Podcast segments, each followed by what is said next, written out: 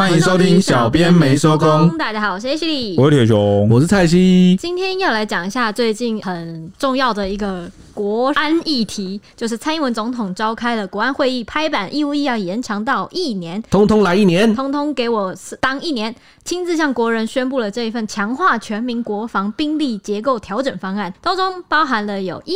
提高一男的薪资，二兵的月薪达到两万六千元，而且一期年资是并计劳退年资里面的。第二个是入伍的训练增到八周，四个月的步枪兵变成一年的飞弹兵。第三个呢，则是弹性修役，就是这些义务役呢，大学期间就能完成兵役。第四个是适用的对象是九四年以后出生的役男。蔡英文说呢，四个月的军事训练役现在已经没有办法形成即战力了，因此呢，从二零二四年起，义务役要恢复为一年。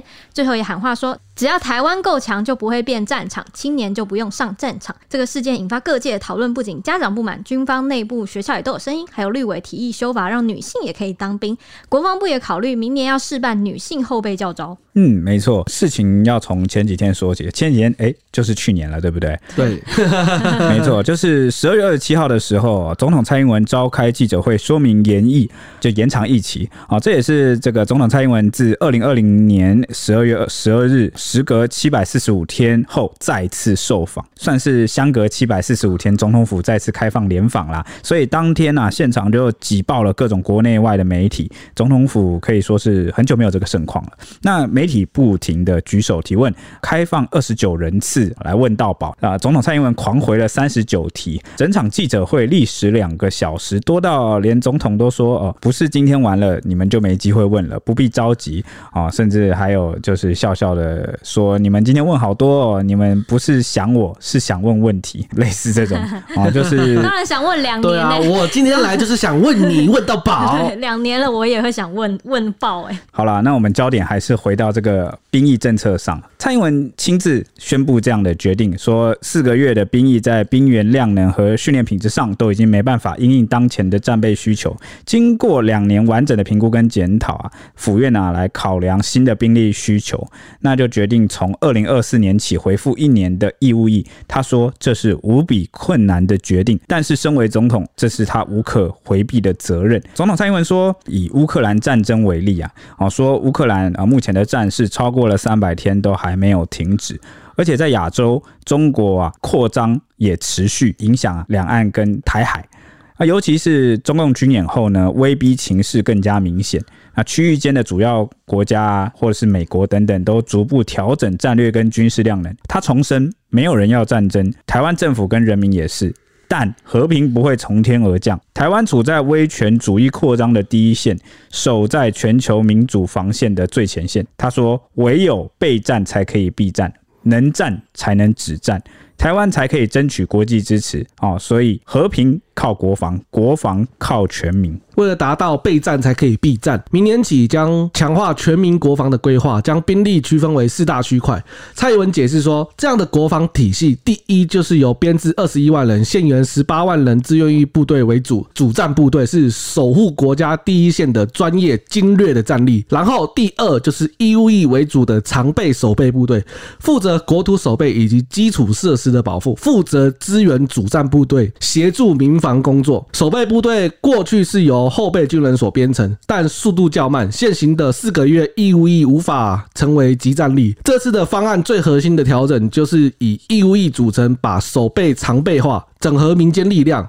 民防系统协助军事作战外，也要负责医疗、治安等任务。这一次拍板的改制的部分，就是把义务役就是为核心啊，守备交给义务役啊，主战部队就交给志愿役。那守备部队虽然啊，主要都由义务役来组成，但是呢，领导干部会由志愿役来担任啊。这是一个啊，目前现阶段的规划。那还有一点啊，就是把比较明确的，比如说战争发生的时候，呃，有些医疗或治安任务，把它交给这个义务役，也要。结合民防的系统，然后可能来守护一些呃设施。我觉得最关键就是要把守备常备化，把义务役他们有一个常备性的守备能力。简单来说，过去啊，啊，无论是主动出击还是被动的防御，然后呢，可能责任都落在了以志愿役为主的招募来的军人身上。这样太辛苦了。对，嗯而且不只是辛苦的问题，兵员其实兵力是不太够的。就捉襟见肘，可能北中南一起部署之后，那个兵力就完全不够了。对，所以在战争真的发生的时候，你需要一支可控啊，可以调动的主战部队，嗯好去做一些战略跟战术上的安排。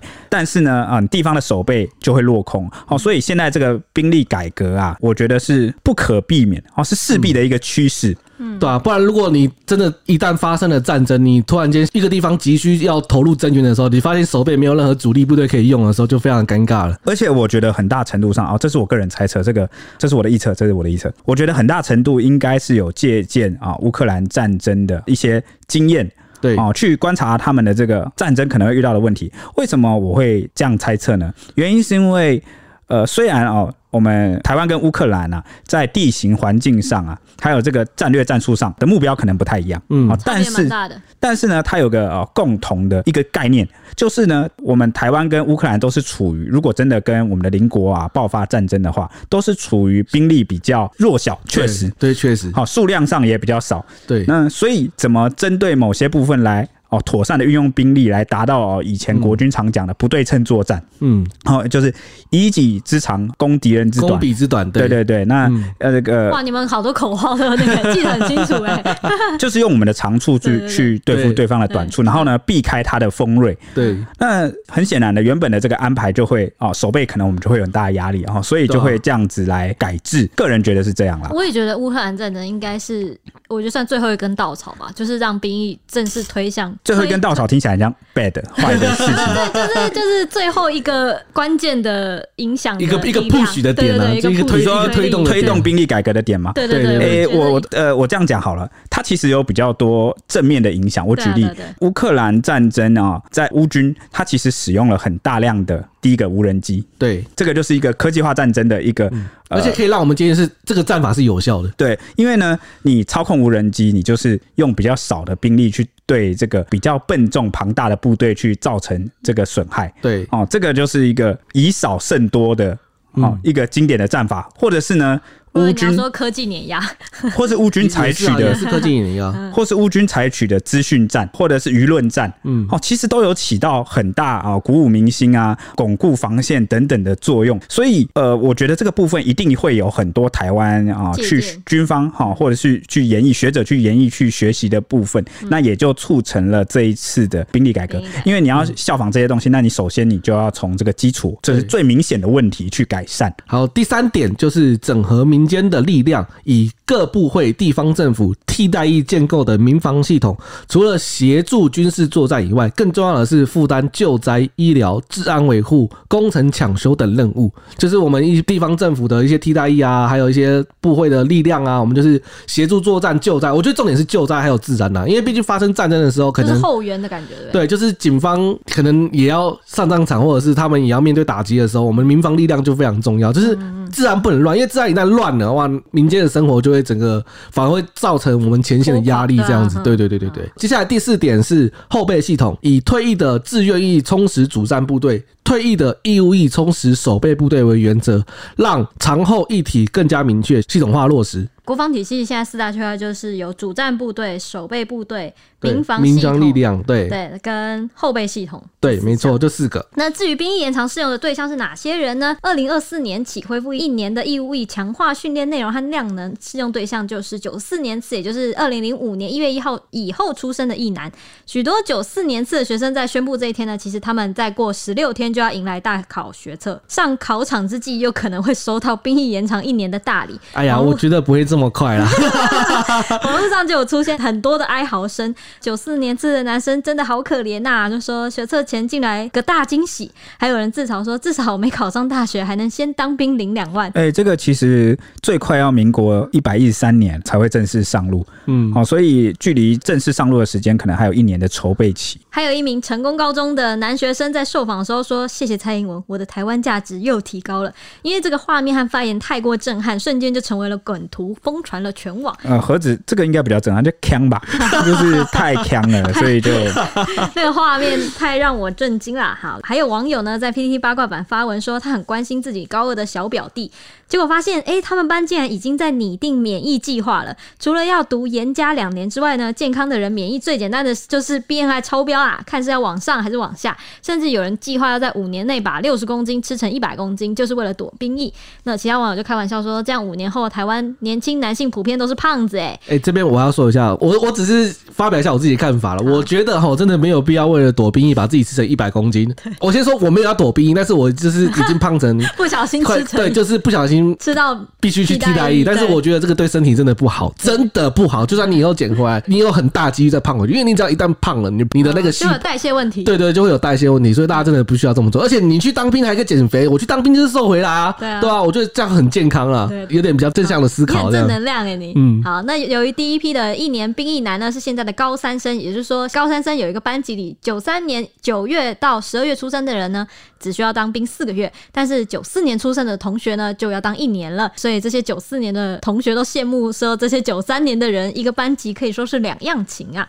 而且不止这些呃九四年的高中生们，台湾民英也有在脸书发文感叹说，他自己身为七年级生，想对九四年的人说，兵役恢复一年只是刚好而已，因为未来的人生还会有很多你无法改变的事情，所以服兵役根本不算什么。他说呢，因为七年级生的经历更惨，刚出生就遇到了金融海啸，很多人家里都破产，然后国中遇到了 SARS，这个东西可是比 COVID 可怕 N 倍，还经历了九二一大地震，国高中又遇到教改，九年一贯第一届重考就是进入地狱，而且当时也没有什么电竞产业，所以你打电动啊跟看动漫，爸妈一定会认定你这辈子没出息啦。出社会后呢，又面对了二十二 K，还要被老板打压。长大后又遇到了房价飙涨，然后你的薪水注定六十趴交给房子。最惨的就是出现草莓族跟啃老族这些新名词，把我们讲成废物。直到现在三十几岁呢，还要被呛不生小孩是少子化的元凶。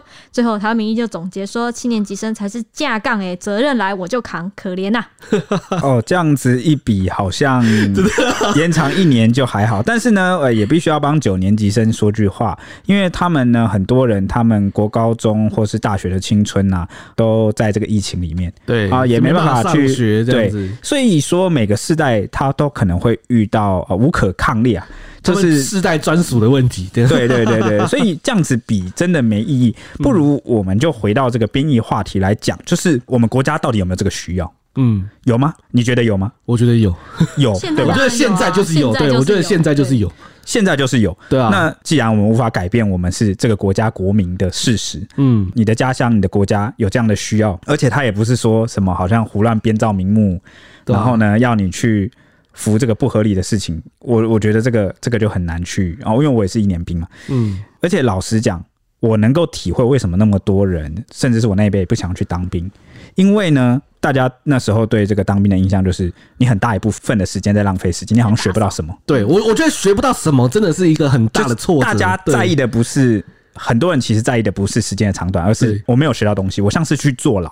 对对，所以我觉得首要应该是扭转这件事情。所以在这次的这个兵役改革上啊。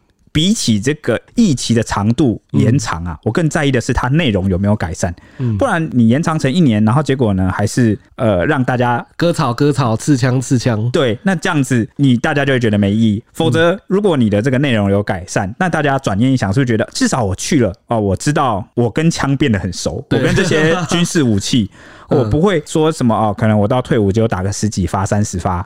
嗯，然后呢，其实你真的作战要要打仗的时候，我还是只会趴着射击啊。那那这样子，当然大家会觉得当兵很不情愿嘛。嗯，哎，你这样讲真的就是有像家长方面觉得不满，就是你突然这样宣布打乱了小孩子之后，就是可能原本有的规划跟计划，因为现在突然要当兵嘛。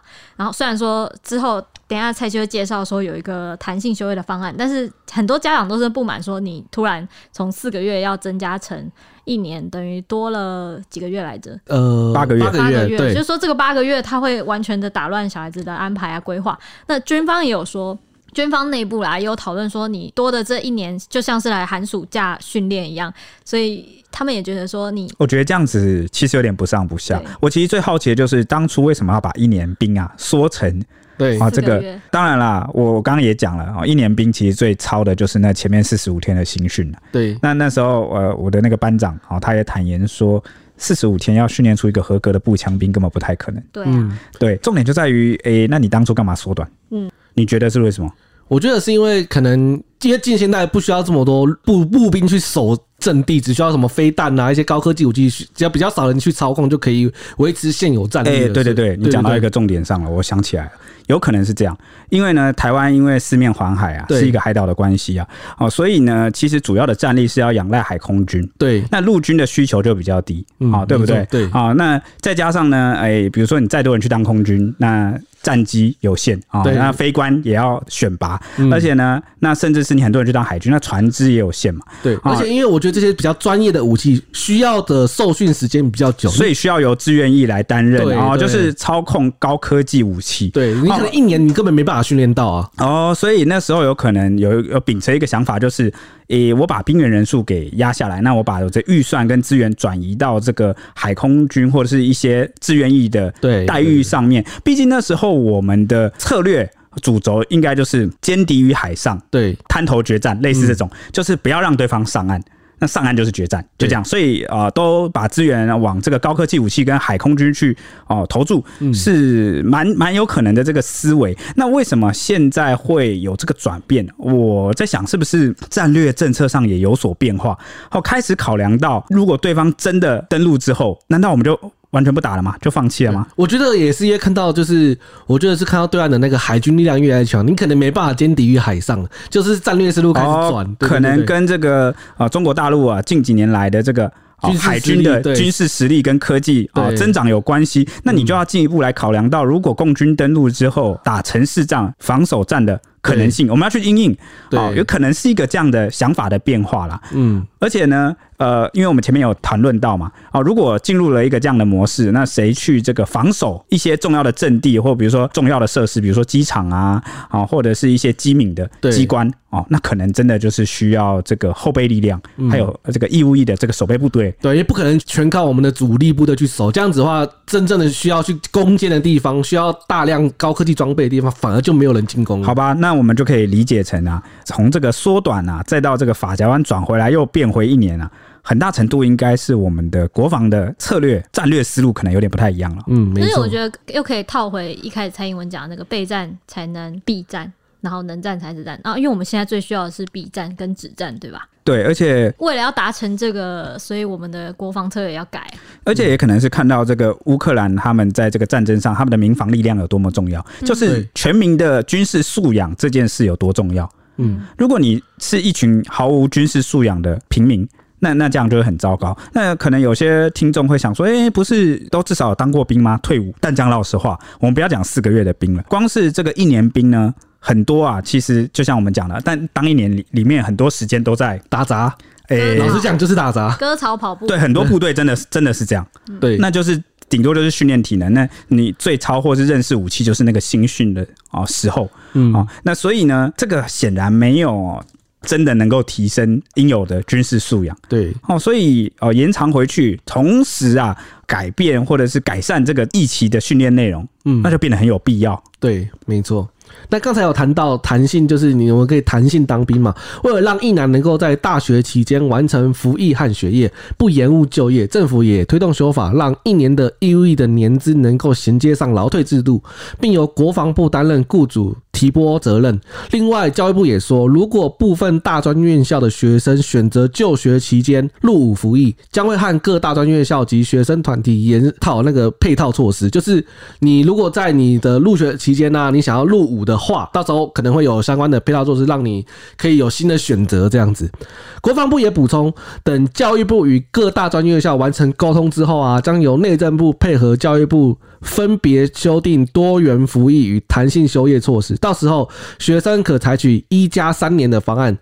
将应修学分集中在三年学期中，寒暑假完成，并放宽学分休息上限等方式，让学生可以在原的原休业期间完成学业和履行兵役的义务，及早出社会就业，实现自我生涯的规划。这是感听起来是一个不得不的折中的这个策略，因为很多家长在讲这件事情。嗯，哎，凭良心讲。哦，我我的个人观念是这样：任何国家啊，要征服把这个国民啊征召国民去服这个役，然后呢，甚至这个。长达一年或数个月的时间，这个其实都是很重大的事情，因为你的人生有一年，对，哦，被这个国家给征用了，对对不对？啊，这个你从这个观点上来说，它确实是很大的事情，而且，呃，所有有当过兵的这个听众也应该心有戚戚啊，你的这个人生规划或很多工作啊，出社会等等，其实都受到蛮大的影响。嗯，所以既然是这么重大的事情。我们就不做了吗？我不是这个意思。既然重大，就应该要珍惜跟谨慎对待。对，你知道我是什么意思吗？嗯、我这边就讲谨慎对待的意思，就是你不要争人家一年去浪费时间，你要真的让人家学到东西充实，那大家的这个印象跟社会舆论就会改变。那甚至是呢，你不需要这么多兵员。那你替代役其实也不需要那么多嘛，你不要为了公平而去不服这个军事的兵役，那我就把你抓去当替代役，你你懂吗？就有点像是为了公平而去做。好像比如说泰国，他就直接是抽签，对，就是可能有人抽到要当，有人抽到不用当。对，那你能说他不公平吗？他抽签就是这样啊，他抽签抽签当然是一个方式啊，但我的意思是说，如果你真的不需要那么多兵，然后你还硬把人抽去当替代役，那也是。浪费人家一年的时间，啊，听懂我意思吗？对，不需要就不需要，需要就需要。嗯、我觉得我们太多那种为了公平而公平的政策。嗯、我有我举例好了，比如说之前呢，啊，我至少我服役的那一年是这样，就是。人人都可以去申请服替代役，不管你有没有任何困难，或者是比如说，因为我们不是会给一些啊、呃，可能家境中低收入户比较清寒的，或者是他有什么样的困难，或者他因为宗教原因等等很多，需要照顾家人啊，家人有人什么不方便啊，或者是重病要照顾，你可以就近，对，或者是你就是当十二天的补充兵，对啊，或者是这个当替代役去申请替代役，那甚至是你没有任何困难，你就是个一般人，一般的男丁啊，你也可以去申请这个替代，因为有这个名额。对，那我就觉得，诶、欸，原本如果替代役设立是个美意，要帮助一些有特殊状况的人的话，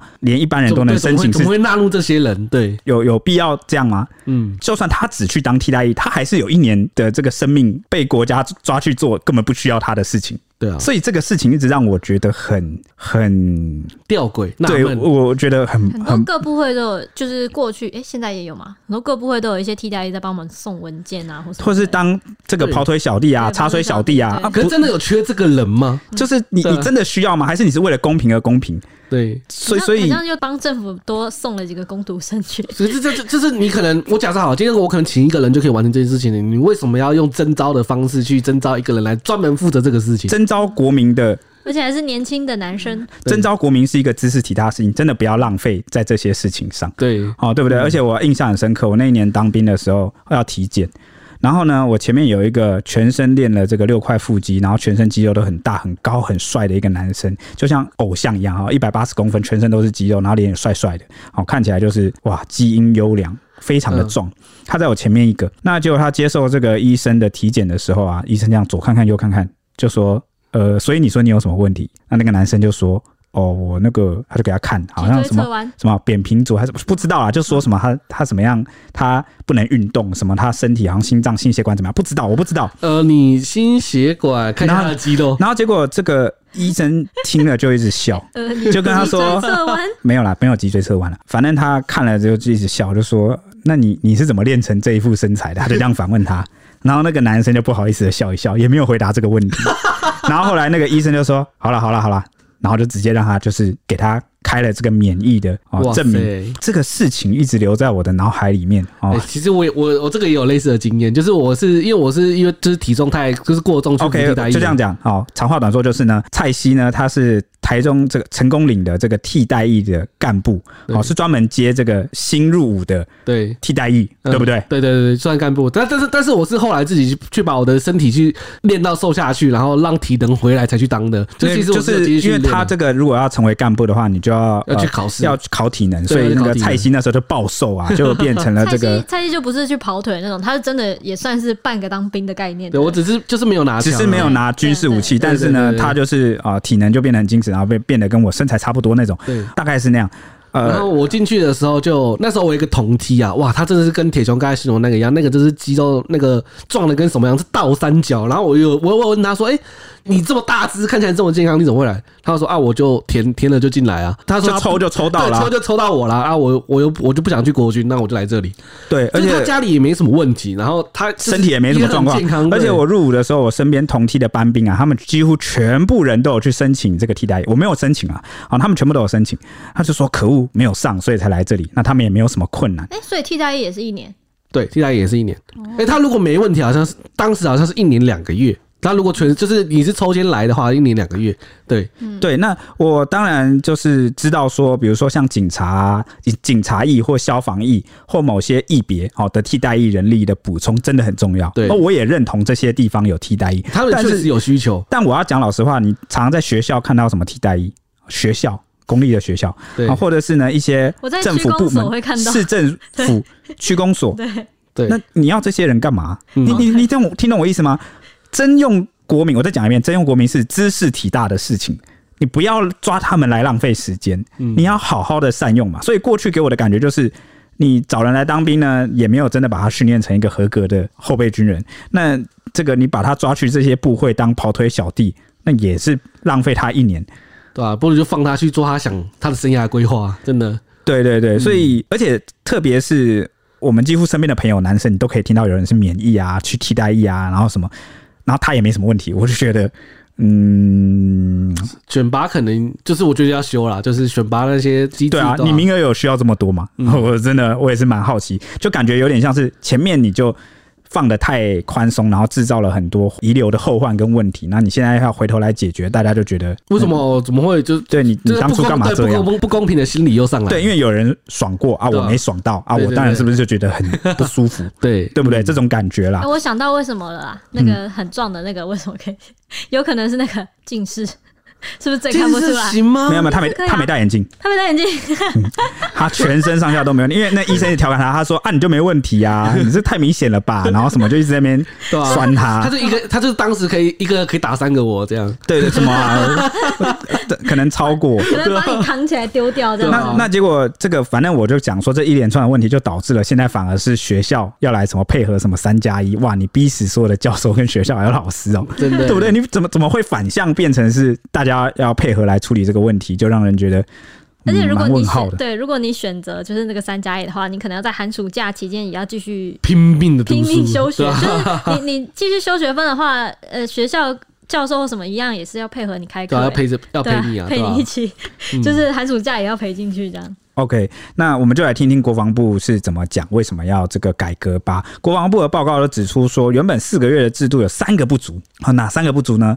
包括了武器操作不熟稔，还有这个部队实务经验不足，第三个就是无法构筑有效战力。所以这次的改制规划将以实战化为核心，把入伍训练五周变成八周，然后呢，部队下部队的训练从八周变成四十四周，而且。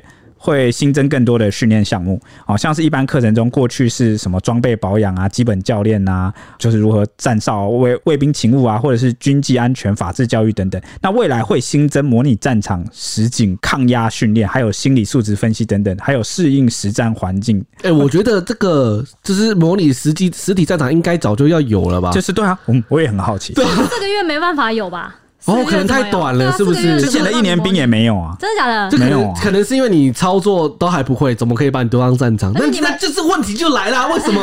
为什么？对啊，我记得你们以前那你们之前有讨论过，说你们开枪的次数大概几只手可以？不到一发，我就是我到退伍就是只有射十几发啊，就这样，连一个三十发的弹夹都没射完呢。你看你当兵当成，而且我都趴着射，对不对？对。OK，那除了原先的基本体能、手榴弹投掷，还有五百公尺障碍超越啊这些之外，还新增了健康管理、运动科学概论，哎，这些都听起来挺明目的。还有什么锻炼实战化所需的肌耐力？哎，所以原本没有吗？可能之后是要怎么重训吗？还是我我不知道。那诶，等等，就是当兵不一定要有很多 muscle。对啊，好，那再来就是呢，我觉得这个这个比较重要。他说要新追加这个兵器训练哈，因为之前是各式武器的原理。训练，以及卧姿鉴定射击一百零四发。那之后呢，将新增战斗间的各种姿势射击，就不再是趴着射了啦，提升弹药射击的这个发数到一百六十发。但你们也没有射到一百零四发、欸，是吗？诶、欸，名目上当然是就是讲这样嘛，你听懂吗？呃，虽然说新增到一百零六发，但是我觉得一百一一百六一百六十发，我觉得也不够。心智可以落实的话，那当然是很好嘛。对，那还有战斗教练部分呢，会新增战伤救护与求生、战术行军啊、宿营啊、培训战场求生跟自助互助。诶、欸，新增。战伤救护与求生，这个也应该是原本就要有的啦。那现在既然又提出来说要落实，那很好，很好。以前会不会是交给替代役？也也不是啊。哦，真假的？我觉得这是军，就就我们当然都会一个步枪兵，我觉得你这些你应该都要有，都要。我们当然你在最前线，我们当然会 CPR 啊。嗯，对。但是其他的可能。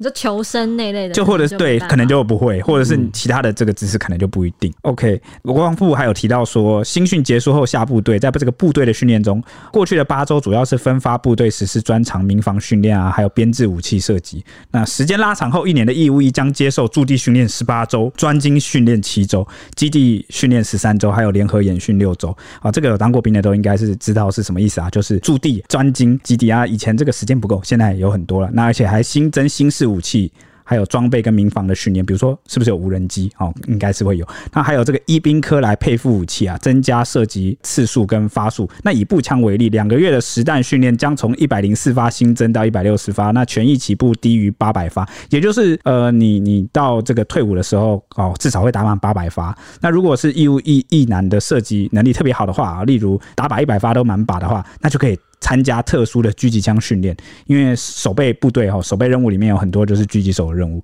那至于原本传统的刺枪术训练呢，将进阶调整为近战格斗训练。啊，并依照任务需求增加刺针飞弹、标枪飞弹、红准火箭弹啊、无人机操作等等新式武器的训练。你看，我们讲到这些刺针飞弹、标枪飞弹，全部都是在这个乌俄战场上啊大放异彩的新式武器。可见，我觉得一定有借鉴。嗯、那所以他就说，这样子改才会符合现代作战的需求。对，就是早该把那个刺枪术给淘汰掉。那个刺枪术，我真的觉得莫名其妙。欸、但你没有哦，不是淘汰的意思哦，还是会有刺枪训练。好吧，你看到我震惊的脸色吗？只是你在刺枪之余，你会再多了一些近战格斗训练而已，所以刺枪还是在。哦、oh，Oh my god！对，那未来呢？九十四年次以后的替代役呢，也将比照常备役男一起回复一年，因为原本也是变四个月嘛。对对，那现在改回一年，而且同样会同步调整薪资为两万零三百二十元啊，并将限缩为家庭或宗教因素，那不再开放申请这个研发替代役或专长替代役。那训练项目除了持续实施紧急救护啊 （EMT） 还有这个体适能课程外啊，将增加打打吧射击训练以及全民防卫动员课程里面啊，其中我觉得对产业影响最大，应该就是研发替代业。为什么这么说呢？又要回到我们刚刚的这个替代业的话题，因为我身边就有朋友啊是在当研发替代业的。研发替代业在干嘛呢？哦，可能你就是工程师啦，或者是其实就是工作，只是有某些科技专长，那你就会去给某些企业当这个廉价劳动力，然后呢，领着这个国两年，对，领着这个呃行政院的薪水，然后结果去实际上是去那个企业帮人家做事情。那我。我就想不到这个是帮到什么？是帮到那个企业吗？其实我有有看他的就是严格，他一开始其实只限定为国防，一开始能去。研发替代的企业的只有国跟国防需求相关的有相关的，对对对对对对，其实不包含民间企业。就比如说什么呃，你可能你你是一个很厉害工程师，你会写 app，那你是不是就可以帮那个国军写那个，比如说手机装了，然后你就不能对对偷拍或类似的，或者是你很会研发，就是你可能对机械啊，你对战机就是一些对航太熟的，你就去国防产业。那为什么现在会变这样？就是后来又纳入了民间民间的企业，就变成你要去啊，对，因为后来呢又又蛮呆的，蛮蠢的，你知道蠢在哪嘛？就是说啊，你可能要帮助这些替代之后能跟这个职场接轨，对，就是我不会浪费到你的这个疫期的时间。那你一开始就不要征召他就好了嘛，对啊。那你把他征来，然后你就是脱裤子事情，就是一样，他是在就业，然后你做一样事情，然后你这一年还让他没有 之前没有劳健保。就是他当这一年廉价劳工，对，那你又说哦，我怕影响到你这个，我记得是绑约，就是绑很久，对，就是你绑在那里，你不能离开这间企业，对啊，就是你你被血汗对待，你也不能逃，对，我觉得蛮蛮奇怪的一个，所以这个就像是，嘿，我就是那个造成你困扰的人，然后我又说我出于好意，然后让你可以诶，你看你这样免，你看你就不用去当兵喽。对，这个问号，这个就是我问号的地方 啊。所以为什么我对这个替代役，我个人啊，铁雄个人有点颇有微词啊，是这个原因啦。OK，那我给大家一个数据参考，就是内政部的官员有说，去年的替代役啊，专长替代役、研发替代役，它的核定名额是九千七百五十人，而且呢，国防部也要求内政部之后办理征集作业的时候，不能征集，不要征集这个九十四年次的役男入营服役，避免造成这个提前抢兵的状况。诶、欸，所以提前抢来当四个月兵，不行，没赛。就是对，好，那所以国防部就说呢，依照内政部提供这个民国一一三年至一一八年可征的役男人数啊，预判啊之后一年呢、啊，这个义务役每年入营人数将由改制前的九千人增加到六万人，所以就是预判应该可以逐年充实这个守备部队的战斗力，有效提升这个部队的集战力及全民防卫还有军事动员的量能啦。诶、欸，对啊，所以呃，我是觉得这个替代的部分是不是我们就是大家来逐步的。来检讨对，因为你有些人他其实根本就没有那个需要，那你让他去当替代役，或是某些机关根本就没有那个需要，那你这个就会造成有些要去当兵服军事役的人会有一些相对剥夺感。那所以这也是为什么好像那几年呢，好像替代役常会被拿出来比较，对，会拿出来网络上就会拿出来，对，然后就是说什么你没你不是真的当兵什么干嘛？但其实他们也是这个替代也是为国家去服这个劳役啊，这些制度也不是他们定的，嗯，所以我们要也消失了一年在他的人生中，对，所以我们要追溯源头嘛，你听懂我的意思吗？好，就是我们讲那些制度底下的人没有用，嗯，就是重点是你制度为什么当初要这样定呢？令人问号，对不对？OK，那如果我们回顾这个台湾兵役的变革史啊，啊，其实这样一路看下来，之前的啊比较年长一点的听众，可能有当到这个三年啊，以前是三年兵役，那一路到现在啊，啊，曾经。实施最短的四个月，嗯，然后呢，替代役从什么时候开始？替代役是从这个呃这个西元两千年开始，八月开始征集替代役。那至于这个四个月的军事训练役，则是二零一三年宣布。那实施到现在也有个好几年了。那所以印象很深刻，还有一件事就是铁雄我这一届啊，一年的义务役，末代义务呃末代一年义务役。对对对，我就是末代的义务役啊，一年的这个义务役的役男在二零一八年底全数退伍。所以这一次回复一年的役期，可以算是台湾兵役七十。十年变革以来首次加长哦，嗯，一直以来，好，从这个一九四九年国民政府撤退到台湾之后，兵役是逐步的间断。缩短，对，但是第一次加长哦，可能就是你看缩过头了啊，就发现可能要变长一下。哎，而且我记得四个月，我你们会说是末代义务是因为四个月那个时候已经改叫。军事训练役对不对？对。对，因为那个时候就是有人服四个月，有人服一年，就是那时候就是都还有，但是最后一次的一年就是二零一八年，所以我那时候印象很深刻，因为那时候我在当兵的时候已经有四个月的军事训练役出来，呃，也不能说在爽，他们其实也很辛苦，因为也是有新训啊，我记得。有啊有新训，他们两个月新训，两个月下部队，我觉得反而他们蛮可怜的，为什么？而且我记得我那时候接触到的，都不是大专兵，因为那时候一实施最先进来就是那个满十八岁了，然后的高中辍学的或者是什么，他们就先进来。而且他们进来之后，某个程度上，我觉得他比比一年兵更辛苦。为什么？你知道吗？他印象就是他们被锁在那个呃某个楼里面。哦，是因为很多东西要急着在时间内交完，就变得很赶。对，很赶。好，那他们反而强度上课的强度比我们一年兵还要紧。因为赶着把东西教完啊，他们要赶快学，嗯，好，所以他们的某些时候的压力总时长短啊，但是这个平均的这个时间的压力应该比我们大。那还有第二点呢，就是呢，因为四个月而已太短，或者是有人是寒假暑假两个月两个月来当。哎，对，我就是想讲这个，我记得那时候印象超深刻，竟然可以这样。所以军队里面的人就会有一种态度，什么态度呢？就是因为你太快回归民间了，你受我管束的时间太短了，所以呢，他不是他把你当做一般民众。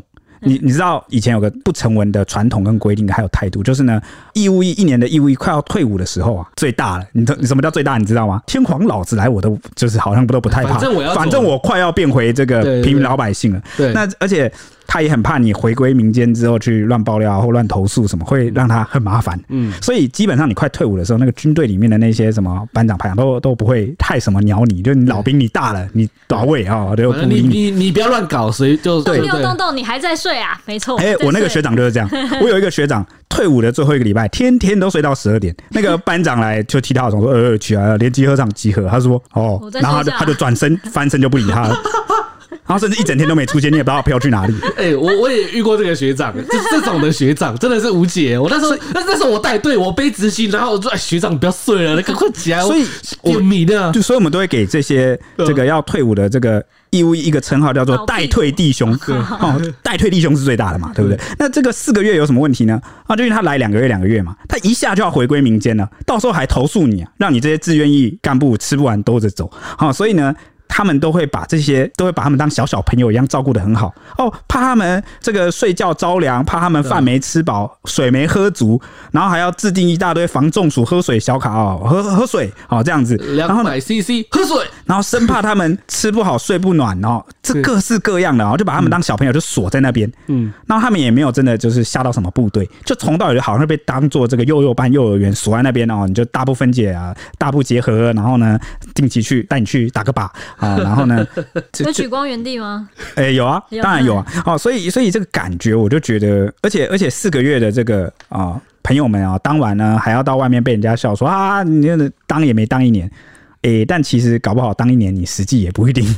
对啊，因为这个训练的关系，也不一定比较精神。你顶多只能说我被关的比较久 啊，顶多就是变这样子。嗯，对。那台湾也很关心兵役延长，美国方面是怎么看的？美国总统拜登其实在兵役延长之前就签署了美国国防授权法，说五年将给台湾一百亿的无偿军援。但是结果美国国会公布的年度拨款法案里面没有纳入这个，还说十二年之内台湾要还十二亿美金。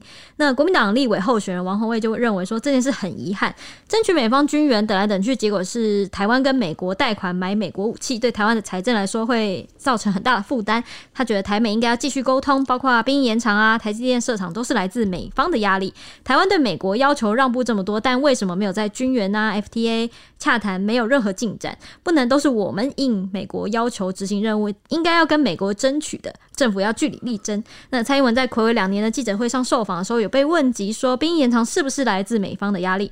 蔡英文说没有美方压力，国防的方案是从二零二零年就开始的专案，主要作业是国安会跟国防部共同作业，全面性的检讨国家的战力跟现在面临的情势，还有未来可能的作战形态。那为何会在这个时间点出现呢？原因是已经讨论一段时间了啦，应该要把方案提出来跟社会讨论，同时也开始进行下一个阶段的准备工作跟落实。这是他任期内非常重要的一个事情，所以他希望在他任期结束前，国家的战力跟兵力结构可以做适当的调整。他觉得整体能量会更强。那中国大陆怎么看呢？中国大陆国台办的发言人朱凤莲有被问到兵役延长、台湾兵役延长问题，他就回应说，很多民调都显示，近八成的台湾民众认为两岸关系应该要维持和平往来，两岸要安宁、要发展、要过好日子。这不但是台湾同胞的主流民意，也是两岸同胞的共同心声。但下一秒，他话锋一转，就开始指责民进党说。民进党背离民意，而且还接连抛出最强教招、延长兵役和扩大军事预算等等的话题，煽动抗中保台，完全是为了谋求一党私利的政治操弄。表面说要保护台湾民众，实际上是要把台湾民众推向战火，用心险恶至极。太多槽可以吐了，从哪里开始吐呢？呃，诶、欸，我们没有派战机跟船去你们那边绕来绕去啊，那个飞弹也不是我们，也不是我们的、啊，也不是我们架的啊，对不对？对啊，你可以拆掉。啊，对不对？对，所以呃，这个当然了，他他身为这个国台办发言人，那一定要这样讲的嘛，他也不能不这样讲，对啊，这、就是蛮好笑的。但是好，我们一题一题来讲，你说美国有没有施压这件事？哎、欸，其实我们真的不知道，嗯、我们真的不知道啊。但我们总统蔡英文说没有，那他说没有就没有吧？那 对不对？那只是我觉得我们应该跳脱这个命题。为什么你知道吗？因为有一次我跟我朋友讨论到这件事情，他就说我觉得很奇怪，为什么当我们讨论到就是。保卫台湾这件事情的时候，大家都会觉得美国跟日本一定要来出兵来帮忙，或一定要来救你们。嗯，他说无论胜算大不大，然后会不会赢，要不打仗这件事情，对，都应该是我们台湾人自己要负责，自己要自己的国家自己救啊，就有点对，有点类似这样意思，就是这本来就是我们自己应该要负责、应该要思考的，而不是就是把呃这个期望或者是就有点像你你一定要来。帮我，就算人家不来帮你，那你就不打了吗？嗯、你那这个不决定在你手上。你你你当然可以期盼有外援，但是你自己也要靠得住啊。对啊，这是我们本来我们应该要做的事情。不过我蛮认同一点哦，就是这个呃，刚刚国民党有提到说，如果我们有些事情真的是来自美方的压力的话，我们有做一些配合，那是不是呢？在有一些事情上，台美关系真的有如你说的这么好这么棒的话？呃，是不是有些东西应该要给台湾一些利益上的让步？对啊，就是可能你的军人，毕竟我们也是在第一岛链上，你说我们要帮忙扛的话，你要扛那么庞大的军事架，你总要给一点东西吧？你不能完全都是我们自己掏钱买啊。如果你真的把台湾当做盟友，这个第一岛链的盟友的话呢？诶、欸，因为因为战争不会发生在你美国本土嘛，对啊。那某个程度上，其实台湾作为这个民主自由世界啊的一份子啊，接受你的援助，然后来做这个，我我觉得很多事情上你应该要也让步啊，让这个台湾能够拿到这个实质的这个好处。对啊，所以这这点立场上我，我我也是认同，但我我也是呃觉得说，呃，自己的国家要自己来防护，我们不不要奢求别人，不管人家帮不帮我们，这都是我们自己的责任。嗯、所以讲个好笑的，也不是好笑啦，就是我去查那个前几天前阵子那个教招系统就开放查询，然后我当场一查就发现今年我要回去教招，但我觉得这也是好事啊，因为我觉得我过去当兵的时候学习的不是很精实，嗯，然后。会觉得这个就是我国民的义务跟责任，我应该要把应该有的军事素养给提升。嗯，哦，所以回去教导，我觉得不是坏事。我我相信也有很多人可能跟我抱持一样的想法，觉得如果现在真的有一定有需要有必要了，你还会觉得你都什么都不会，会让你比较安心吗？真的，应该应该是不会啦。啊，所以这也算是好事。那。最后，我还是要再强调一点：战争会不会发生啊？其实啊，绝对不会取决在我们手上。对，因为呃，这个国台办发言人朱凤莲就说：“哦，我们这个征兵啊，或者是哦扩大军事预算，这个就是在挑衅啊，就是在破坏和平的话，哇，那全世界不都在啊？什么意思啊？